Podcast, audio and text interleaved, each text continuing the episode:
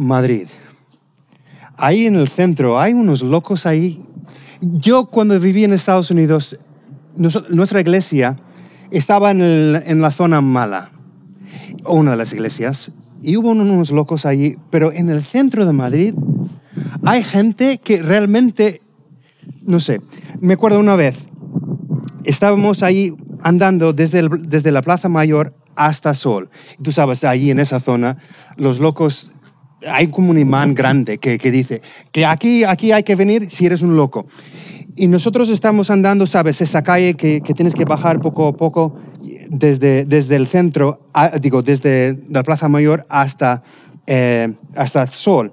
Y cuando llegas al McDonald's, ahí donde estaba el antiguo Cero, me acuerdo, yo torcí a la derecha y al girar ahí en la esquina de McDonald's, yo vi uno de esos locos. Tú sabes, era el típico de, loco de toda la vida. Tenía el, pelo medio gris, totalmente despeinado, tenía el, eh, pues la ropa, pues sabes, ya sucio y, las zapatillas rotas y, todas esas cosas. Y, y sabes que es un loco y no solamente un vagabundo, porque van hablando solito. Y sabes, y, si, eres un loco que, que, estás ahí en la calle, no, no es que, que, hablas solo, es que gritas. Y era uno de esos.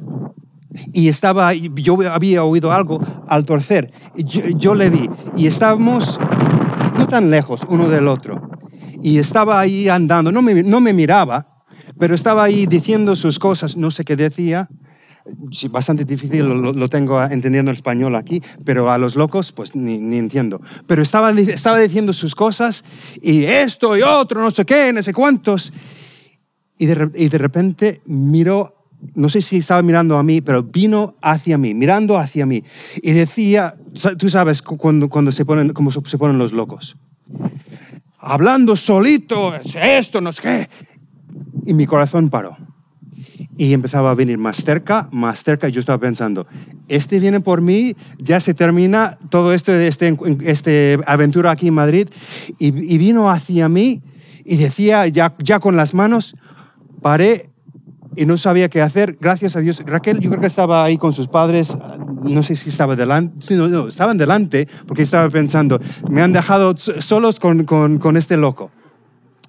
Y vino más cerca y más cerca, y, y más cerca que, me, que, que, se acercaba, más que se acercaba a mí, más, más alto hablaba. Y me quedé, pues, helado.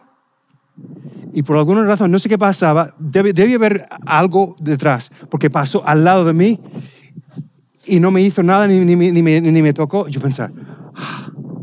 y digo, y, yo ya me preguntaba, ¿qué decía el hombre? Y, me parece curioso los locos, porque cuando, cuando están allí, por ahí, están hablando solos y piensas que están hablando contigo y a veces te hablan, pero tienen una manera de, de, interacciones no son, porque ellos interaccionan entre ellos, eh, con ellos mismos y ya está. Pero eso es la cosa. Los locos, y no solo no los vagabundos, pero los locos se conocen por ser locos porque hablan solos. Ah, ellos, ah, lo, que les, lo que les hace locos es esa conversación que tienen entre ellos. Y me parece interesante cómo lo hacen, porque, porque no solamente hablan de esas locuras, los que son realmente mal es que creen lo que, lo que dicen. Y no sé si este era uno, de ellos, pero, pero dicen, por ejemplo, creen que realmente creen que son Jesucristo o Napoleón Bonaparte o, realmente creen que mañana es el fin del mundo y van hablando de esas cosas, gracias a Dios no, no, dirigen a ti la palabra muchas veces, pero lo creen. Y más que hablan, más animados se ponen y más más interesante es la situación, me parece. Y, lo que voy a predicar hoy, lo que quiero decir hoy, no es que, quiero que, nosotros seamos locos y, suficiente tenemos con nuestra teología del fin del mundo, porque suena un poco, hay que reconocer, pero es importante que nosotros, ¿cómo lo digo? Que, nosotros hablamos a nosotros mismos un poco como los locos. Porque ellos llegan a creer lo que dicen porque, porque, lo, porque lo repiten. Y hay algo en el asunto que yo creo que no solamente es algo que podemos imitar, es algo bíblico. Ves en la Biblia que, que David, por ejemplo, dice que, que habla a su propia alma. Dice, esto, alma mía, tienes que hacer. Y vamos a mirar uno de esos textos. Pero lo que me parece interesante es que, que diferente a los locos, porque la diferencia es que ellos, ellos hablan a sí mismo y escuchan a sí mismo y no escuchan a nadie más. Y ya, ya ellos hacen en, en su propia mente como una cámara de, eco, que solamente escuchan a sí mismo y no escuchan a nadie más. Y la diferencia para nosotros es, obviamente, nosotros tenemos que en contacto con, con el mundo real. Pero de alguna manera nosotros tenemos que ser un poco locos para escuchar a nosotros mismos y recordar lo que está dentro de, del alma de cada ser, de lo que, lo que hay dentro de ti. Entonces, y, cuando la Biblia dice, tienes que pensar y tienes que hablar a ti mismo, nosotros realmente, sin ser locos, hay que hacer, hay que hacer caso. Principalmente en Proverbios, capítulo 23, nosotros entendemos este asunto muy bien. Dice, porque cuál es su pensamiento en su corazón, tal es él porque cuál es su pensamiento en su corazón, tal es él. Quiere decir que lo que tú piensas, tú vas a hacer y tú vas a hacer. Y entonces el mensaje más eficaz que tú puedes mandar, el sermón más poderoso que tú puedes predicar, el pensamiento 100% garantizado a colar, es lo que dices a ti mismo dicen, hay una expresión, el que dice que puede y el que dice que no puede, los dos tienen razón. Y no, voy a decir que, que si, si, si, yo digo, ah, yo quiero, yo quiero jugar baloncesto y, jugar en la NBA y si me, si me lo digo suficiente, puedo conseguirlo. No, pero dentro de mis posibilidades, tengo que afirmar a mí mismo lo que es. Y espiritualmente nosotros tenemos que hacer lo mismo, que, nosotros tenemos que afirmar lo que ya sabemos, todas las promesas bíblicas, todas las cosas ciertas en nuestras vidas. Y yo sé que quizás estás pensando, Dean, esto suena un poco como psicología popular. Y yo digo, sí, esto es psicología popular. Es importante lo que dices a, dices a ti mismo. Este, lo que lo llaman el diálogo interior, nosotros tenemos que cuidar. Y la ciencia, la, esto sí que es psicología moderna, porque pero, pero no es que yo como, como persona moderna estoy diciendo que nosotros como cristianos tenemos que hacer lo que dicen los psicólogos. Lo que pasa es que la ciencia lleva siglos descubriendo lo que, lo que ha dicho la, Biblia hace milenio. Por ejemplo, la Tierra es redonda. Y, por ejemplo, Cristóbal Colón descubrió América. ¿Por qué? Porque sabía que era redonda. Pero él, él y, los, y los, los suyos en esa época, ellos eran los primeros en descubrir eso. Lo ponía en la Biblia siglos antes. Por ejemplo, en la Biblia dice, la vida de la carne está en la sangre. Pues ya, ya modernamente estamos aprendiendo eso. Pero la, Biblia lo decía hace milenios. Y, nosotros estamos descubriendo en la psicología moderna lo que decía la Biblia, que lo que piensas tú en, tu, en tu mente, así eres y tienes que hablar. Vamos a, vamos a hablar de, justamente lo que dice la Biblia en cuestión de hablar a ti mismo. Vamos a hablar de cinco modos espirituales de hablar a ti mismo. Vamos a, vamos a llamarlos, llamarlo el diálogo interior espiritual. El diálogo interior espiritual empieza engañándose. Obviamente nosotros, somos, eh, nosotros nacimos pecadores y nosotros nos engañamos y, nosotros nos engañamos con la vanidad de este mundo. Lucas 12, por ejemplo, tiene un ejemplo de alguien, de, su diálogo interior, que se engaña a sí mismo. Es, es el, la parábola del rico insensato. Y en la parábola, el rico ya ha, ganado, ah, ah, pues es un granjero, ha cosechado mucha, uh, mucho no sé qué, trigo, lo que sea, y sus graneros están pues a tope de, todo que ha cosechado y está muy contento consigo mismo y piensa que, pues lo tiene muy bien, tiene la vida pues ya hecha y está muy contento porque, porque, porque ya es muy rico. Pero en, el capítulo 19, él, él sigue con, con ese, con, con ese ah, diálogo interior y dice, Ah, dice así, y diré a mi alma, alma, muchos bienes tienes guardados para muchos años, repósate, come, bebe, regocíjate. Versículo 20, pero Dios le dijo, necio, esta noche vienen a pedirte tu alma, y lo que has provisto, ¿de quién será? Vemos aquí en esta historia, pues, el primer modo de hablar a sí mismo espiritualmente y nosotros empezamos engañados por el pecado. Pero gracias a Dios no tiene que seguir así.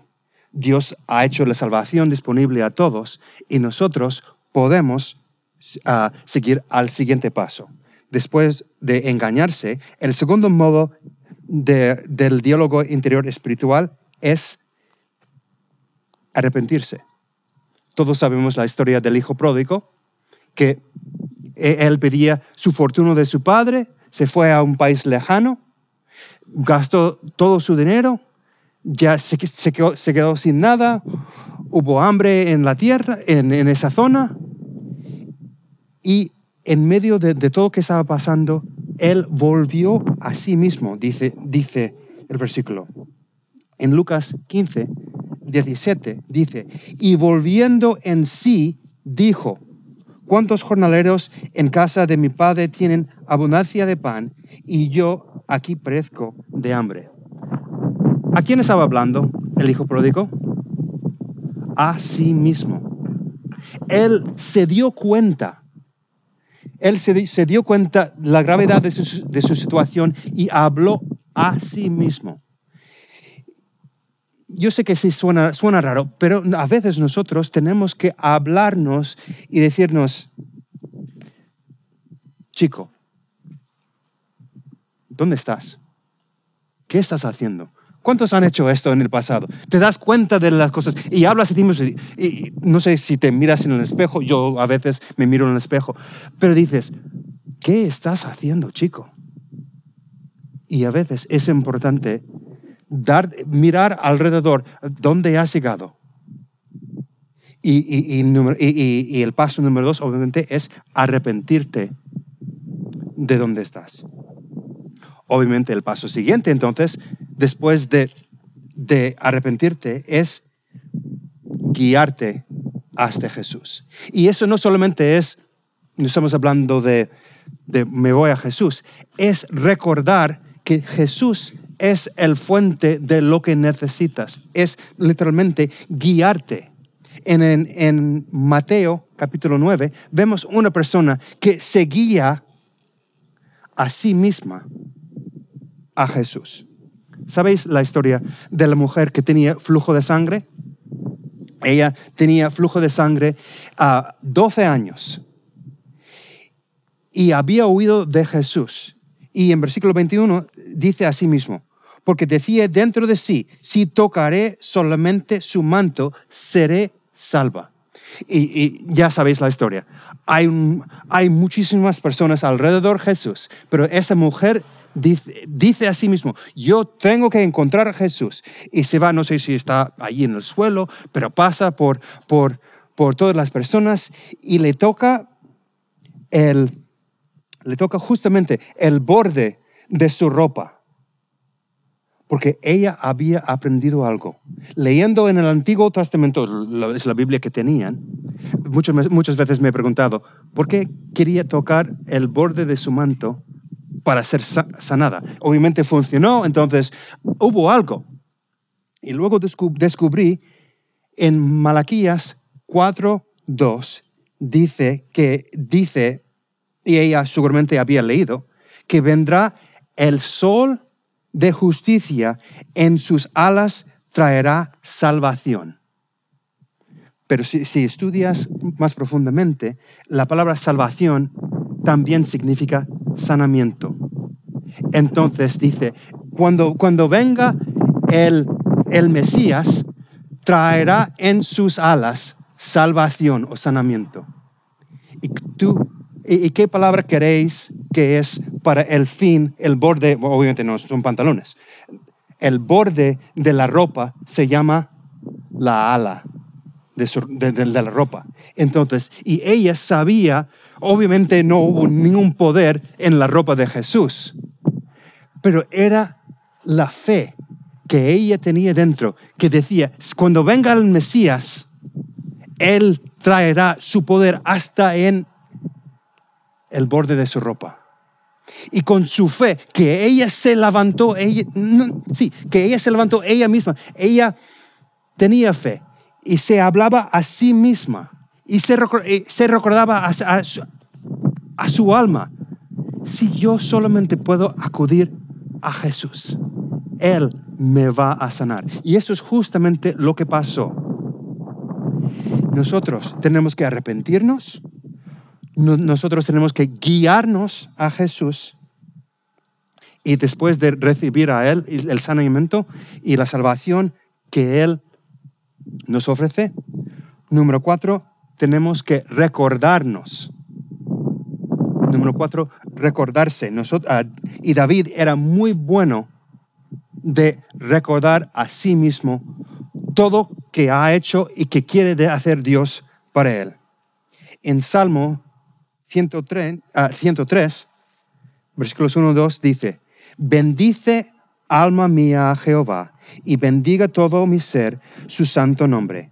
Bendice alma mía a Jehová y no olvides ninguno de sus beneficios. Nosotros no solamente tenemos que guiarnos a Él, nosotros tenemos que recordarnos a nosotros mismos todos los días las cosas que ha hecho y que quiere hacer para nosotros. La Biblia está llena de promesas que, Dios quiere ayudarnos, que va a ayudarnos. La Biblia está llena de historias, cómo Dios ha ayudado a otros en el pasado y si, somos honestos con nosotros mismos, podemos recordar muchas veces lo que ha hecho Jesús por nosotros. Y a veces es importante simplemente recordar a sí mismo lo que ha hecho. Yo sé que todos en algunos momentos de la vida nos quedamos tristes o con miedo y el problema muchas veces es que, con ese sentido de, miedo empezamos a, pensar en el miedo, pensar en todo lo terrible que, puede pasar. Y olvidamos de Jesús. Olvidamos qué ha hecho en el pasado para nosotros. Olvidamos de todas sus promesas. Y lo que tenemos que estar, perdona, es ser un poco loco y recordarnos de, lo que quiere hacer a pesar de todas las cosas que están pasando alrededor. No puedo poner énfasis suficiente en esto. Los pensamientos que tú tienes en tu cabeza, sobre todo los que repites tres tras vez, determinan tu estado de ánimo, tus emociones, tus acciones, la dirección de tu vida y luego tu destino. Y yo no quiero dar demasiado énfasis a la psicología y lo que tú dices, pero en, algún momento en todo el asunto de nuestras acciones y nuestras vidas, nuestro camino espiritual, nosotros tenemos que jugar un poco o tenemos algo que hacer. No es que, que, Dios va a hacer todo mientras yo estoy siendo negativo todo el día y espero que Dios me, me, levante. No, yo, yo, tengo que, yo tengo un papel para jugar en todo esto. Y yo tengo que, ir a la Biblia, a leer esas promesas. Yo tengo que recordar a mí mismo, Jesús es el capitán de mi barco, yo voy a confiar en Él. Jesús quiere guiarme, quiere salvarme, yo voy a confiar en Él. Y es importante, quiero añadir que lo digas en voz alto.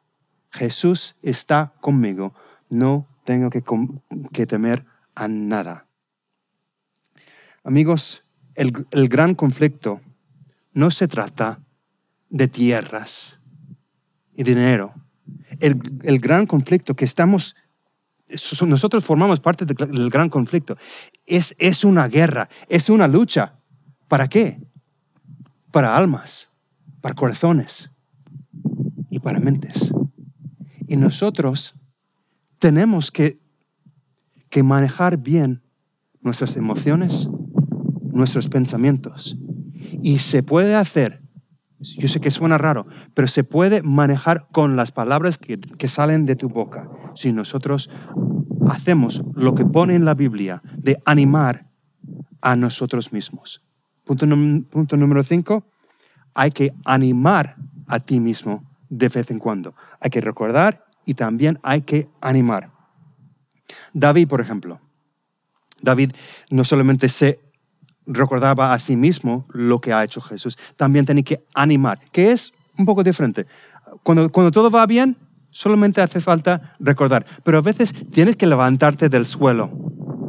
Yo no sé si todos estáis pasando de buenos momentos en tu vida, pero llegará un momento que vas a pasarlo mal. Y tienes, perdona, está muy bien tener amigos, pero llegará un momento que todo va a ir mal y la gente va a dudar, dudar de ti y tú tienes que levantar a ti mismo del suelo. Primero de Samuel 30. Te cuento la historia rapidito.